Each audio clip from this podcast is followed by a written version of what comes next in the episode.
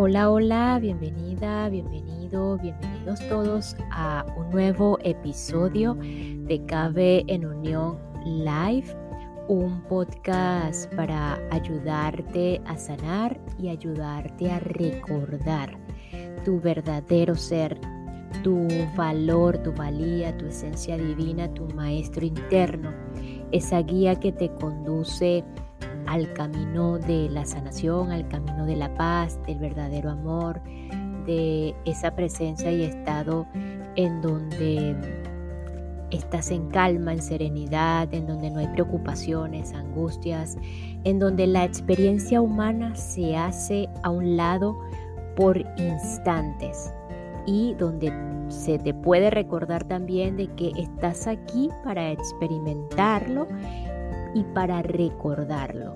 Entonces, em, hablando justamente de esa experiencia humana, eh, como, como humanos es inevitable dejar el pensamiento a un lado. No sé qué opinan ustedes, pero el humano tiene pensamientos, es parte de, la de las características del, del ser humano tiene pensamiento. De hecho, es lo que lo diferencia de las otras, de los otros reinos, aparentemente. Y como humanos es inevitable dejar el pensamiento a un lado.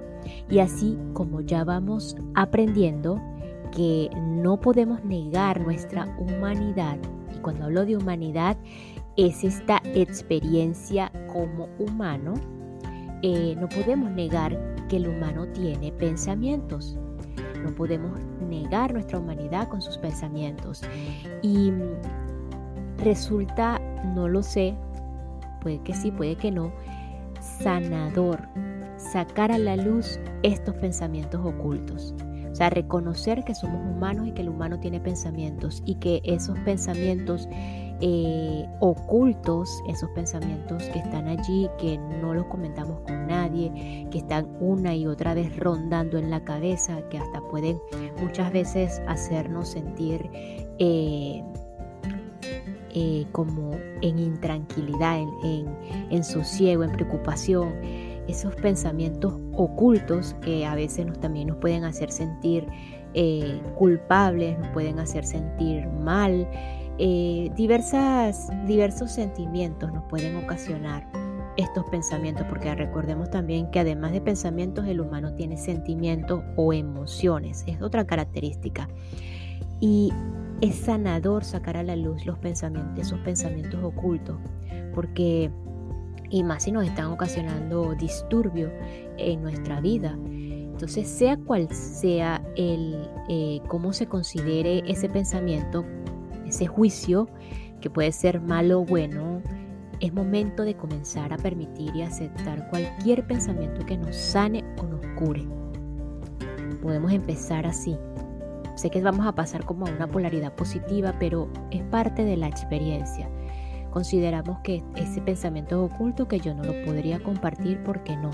¿Qué van a decir? ¿Cómo voy a pensar eso? No sé qué. ¿Es bueno? ¿Es malo? No lo puedo, no lo puedo decir tengo que ocultar. Entonces es momento de comenzar a permitir y aceptar cualquier pensamiento, ya sea bueno o malo, eh, y de esa manera comenzar a observar y a permitir cuáles de esos pensamientos nos pueden producir sanación o nos pueden curar. Un pensamiento curativo puede entrar en la, en la dualidad, eso vamos a estar claros un pensamiento curativo puede entrar en la, dualidad, porque para mí puede ser bueno, pero para ti puede ser malo, o viceversa. Pero no importa, porque puede ser el inicio de nuestra toma de decisiones para empezar a elegir de nuevo y ver el mundo de otra manera. Entonces, ¿qué pensamientos curativos se te ocurren? Es la pregunta. ¿Qué pensamiento curativo se te ocurre en este momento? No sé, por ejemplo, a mí se me ocurre, aún soy tal como Dios, la fuente, mi creador, Padre, Madre, ángeles, universo, en eso que yo confiero fe y en que creo que está más allá de mi cuerpo y que es algo que puedo llamarlo divino, en eso en el que sé que ahí no hay no hay fronteras, no hay límites, no hay preocupaciones ni sufrimiento, donde no hay la polaridad, pues aún soy tal como eso que me creó, como lo quieras llamar. Aún soy tal como eso o oh Dios, la fuente, mi creador, Padre, Madre, ángeles, universo, me creó. Es por eso que eh, vamos al día de hoy a aceptar cualquier pensamiento curativo. Cualquier pensamiento curativo que se te ocurra que te pueda hacer sentir de una manera diferente a como te estabas sintiendo.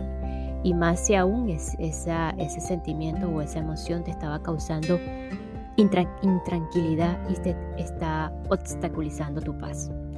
Hoy vamos a continuar con la lectura práctica del Plan de tu Almas de Robert Schwartz, un libro para ayudarte con ciertas herramientas que él experimentó con sus consultas de hipnoterapia a través de canalizaciones y medios, eh, del porqué de las elecciones de, ciertas, de ciertos pacientes y sobre todo elecciones de enfermedades, eh, discapacidades, diferentes situaciones que las vemos en este mundo como algo difícil, terrible, algo eh, castigador, algo kármico.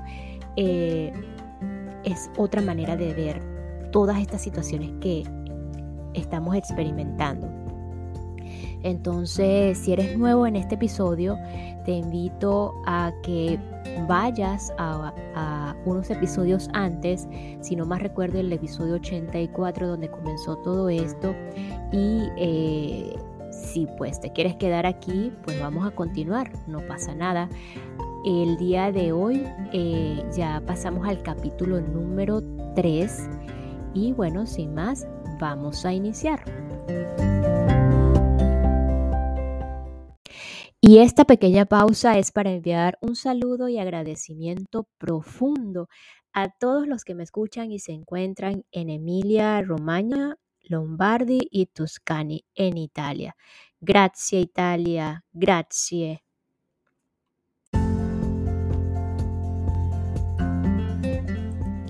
Capítulo 3 los niños discapacitados. Tener un hijo discapacitado es uno de los desafíos más desgarradores a los que, a los que podemos enfrentarnos. Más allá del deseo de que sus hijos sean felices y estén sanos, los padres naturalmente quieren que tengan una vida mejor de la que tuvieron ellos. Cuando un niño nace discapacitado o desarrolla más tarde una discapacidad, a menudo se siente ira. ¿Por qué nos preguntamos? Porque nos preguntamos, ¿tiene que pasarle eso a un niño inocente? ¿O por qué tiene que pasarle eso a un niño inocente?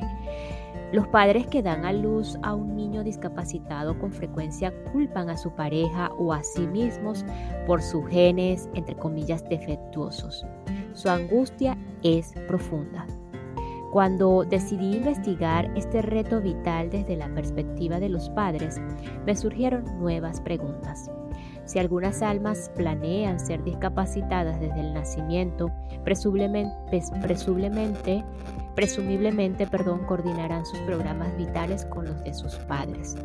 Entonces, ¿las almas realmente acuerdan ser los padres de niños discapacitados?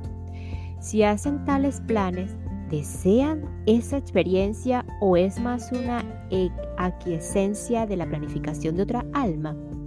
Si es esto último, ¿Qué ofrece esa experiencia que pueda hacer que tal sufrimiento merezca la pena desde la perspectiva del alma? A continuación, el relato de Jennifer Stewart.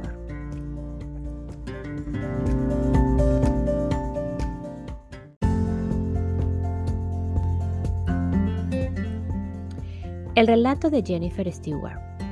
Sé que fui elegida para mi beneficio y el de ellos, dijo Jennifer madre de tres niños, dos de los cuales son discapacitados.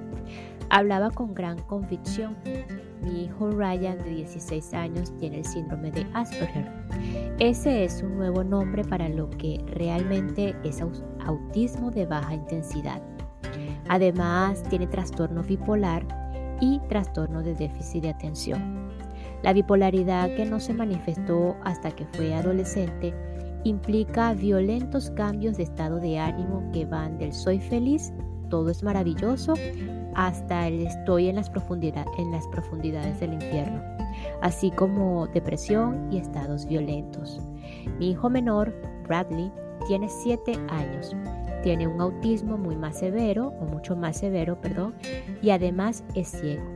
Tiene una enfermedad ocular muy extraña, albinismo ocular, que es como ser albino pero solo en los ojos. Jennifer lleva divorciada 7 años y está criando sola a sus hijos. Me explicó que los niños con Asperger a menudo son llamados pequeños profesores porque sus intereses se concentran en una o dos áreas especiales. En el caso de Ryan, estas son las, la meteorología y la política. Adora la predicción meteorológica en la radio y se escribe diariamente por email con un hombre del tiempo de la televisión local. Además, escribe con frecuencia emails a políticos ofreciéndoles sugerencias. Yo intento mostrarle todas las cosas positivas, me contó Jennifer.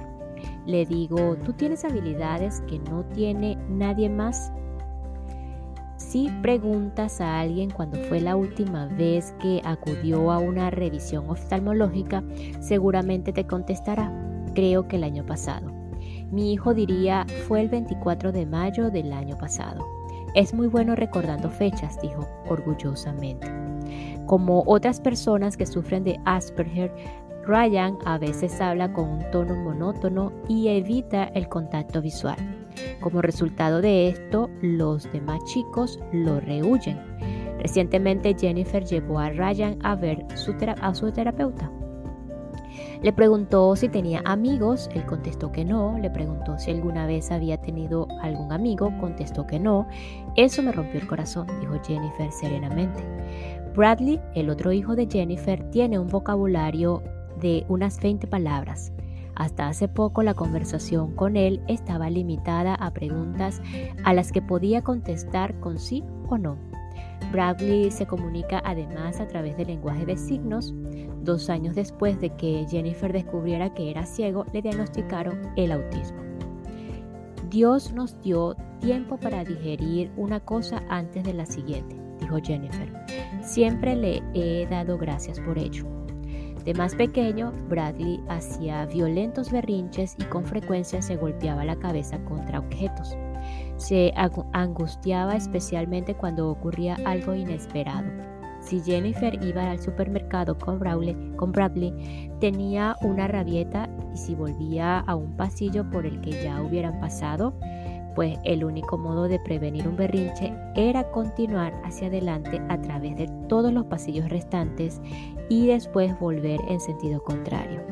Jennifer descubrió además que no podía echar gasolina con Bradley en el coche. Si apagaba el motor pensaba que iban a salir del coche, si no lo hacían tenía un berrinche. Como su hermano Bradley tiene una habilidad inusual. Tiene talento para la música, dijo Jennifer. Es sorprendente, puede oír una canción una vez o dos y a continuación tocarla en un teclado. Jennifer me contó que cuando descubrió las, las discapacidades de sus hijos tenía miedo de llorar. ¿Por qué? le pregunté. Pensaba que si empezaba a llorar nunca pararía. Jennifer, ¿alguna vez le preguntaste a Dios por qué? No, nunca lo hice, porque sabía que había una razón de algún modo sabía cosas sobre el autismo. En el instituto cursé psicología. Cuando nos mostraron películas en blanco y negro sobre el autismo me fascinó. Después volví a elegir psicología de la universidad, en la universidad, perdón, y escribí un artículo sobre el autismo. Cuando me enteré de que iban a estrenar una película sobre el tema, eh, Rain Man, estaba ansiosa esto fue mucho antes de, que Bradley naciera. De algún modo, inconscientemente, mi alma estaba preparándome para ello. Yo lo sabía, de todas las cosas extrañas por las que podía haberme interesado. Has mencionado que fuiste elegida en parte por tu propio beneficio. ¿Cuál ha sido para ti ese beneficio? la paciencia. Tuve que aprender a tener paciencia y de otro modo no habría conocido a los fantásticos padres a los que he conocido. Me refiero al grupo de apoyo en línea. Hay gente, lugares y cosas que nunca habría llegado a conocer. ¿Qué has aprendido sobre ti misma? Siempre supe que era una persona fuerte, pero esto lo reafirmó. Jennifer, eres una chica dura. No solo digo, no solo sigo adelante, sino que lo hago totalmente en paz. Cuando mi padre, que se angustia por todo, dice, ¿qué va a pasar con Bradley o Ryan cuando tú mueras? Yo digo, papá, lo único que tenemos es el presente. Las cosas por las que la gente se preocupa generalmente no ocurren. Pedí a Jennifer que me hablara sobre su tercera hija, Sara, que tiene 23 años. Me contó que Sara y Bradley se parecen mucho y que ambos tienen el cabello rubio, aunque nadie más en la familia lo tiene.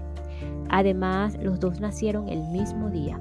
Esta coincidencia, que para mí no tenía sentido en ese momento, más tarde en la sesión con la medium, demostraría ser importante. Sara siempre estaba enfadada con ellos, con Bradley y con Ryan, dijo Jennifer. Yo intentaba atender a cada niño por igual, pero era difícil. Los niños que son normales, entre comillas, a veces se quedan con el trozo más pequeño del pastel de la atención. Se lo pregunté, no, nunca he sentido resentimiento. Siempre supe que necesitaban tu atención. Como Jennifer y yo descubríamos más tarde, la planificación prenatal de Sara explica su marcada actitud positiva. Jennifer cree que la atención que ha prestado a sus hijos ha marcado la diferencia en el modo en el que ellos responden a sus desafíos. Bradley, por ejemplo, tuvo una gran mejoría el año anterior. Por fin consiguió su Dynabots, un instrumento programado para hablar, me contó Jennifer con nerviosismo. Me dio un golpecito en el hombro mientras estaba conduciendo. Pulsó el botón que decía pez, después pulsó el botón que decía alimentar Pensé, oh Dios mío, ¿estamos teniendo una conversación? Le pregunté si quería dar de comer a nuestro pez esa noche. Dijo que sí. Era como un niño en una tienda de caramelos. Le hice todo tipo de preguntas. ¿Qué te gustaría cenar esta noche? Pulsó pizza. Eh, realmente tuvimos una conversación completa. Era la primera vez.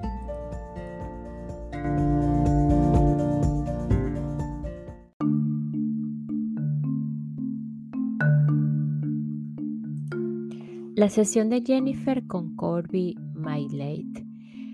Antes de la sesión con la medium Corby Late, creía que era obvio que Jennifer había planeado su experiencia. Sospechaba que una o más de sus encarnaciones previas habían tenido que ver en su aparentemente fuerte deseo de ser la madre de un niño discapacitado. Si no hubiera buscado una experiencia así, probablemente no habría tenido dos hijos discapacitados y estos a su vez seguramente no habrían tenido múltiples minusvalías físicas.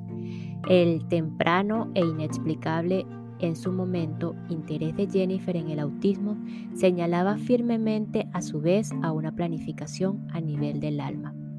Corby comenzó la sesión con su oración habitual. Madre, Padre, Dios, gracias. Gracias por esta profunda oportunidad de servir a los demás. Rodéanos con tu incondicional luz blanca de amor, protección, compasión, sabiduría y verdad. Permite que solo la verdad pueda ser pronunciada. Permite que solo la verdad pueda ser oída.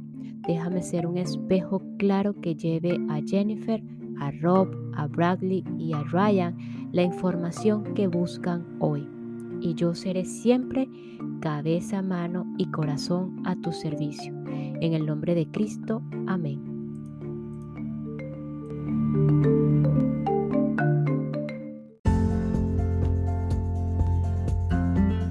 Y nos despedimos de este episodio con la siguiente frase. Lo único que tenemos es el presente. Las cosas por las que la gente se preocupa generalmente no ocurren. Gracias, gracias, gracias. Continuamos mañana o en el próximo episodio para descubrir cuál es el verdadero significado de la vida que elegiste, que elegimos para estar aquí en esta experiencia o antes de nacer.